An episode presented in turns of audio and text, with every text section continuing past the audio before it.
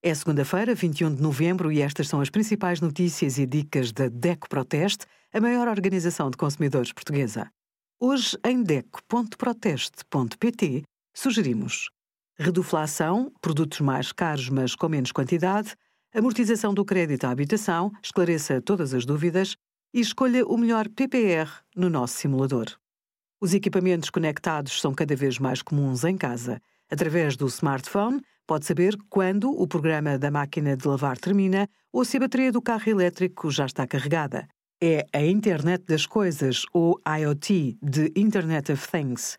Mas, para que tudo funcione sem problemas, é obrigatória a existência de uma ligação entre os equipamentos e convém optar pela mais adequada.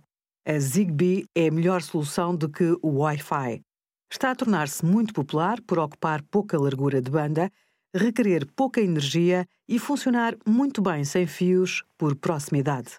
Obrigada por acompanhar a DEC Proteste a contribuir para consumidores mais informados, participativos e exigentes. Visite o nosso site em deco.proteste.pt.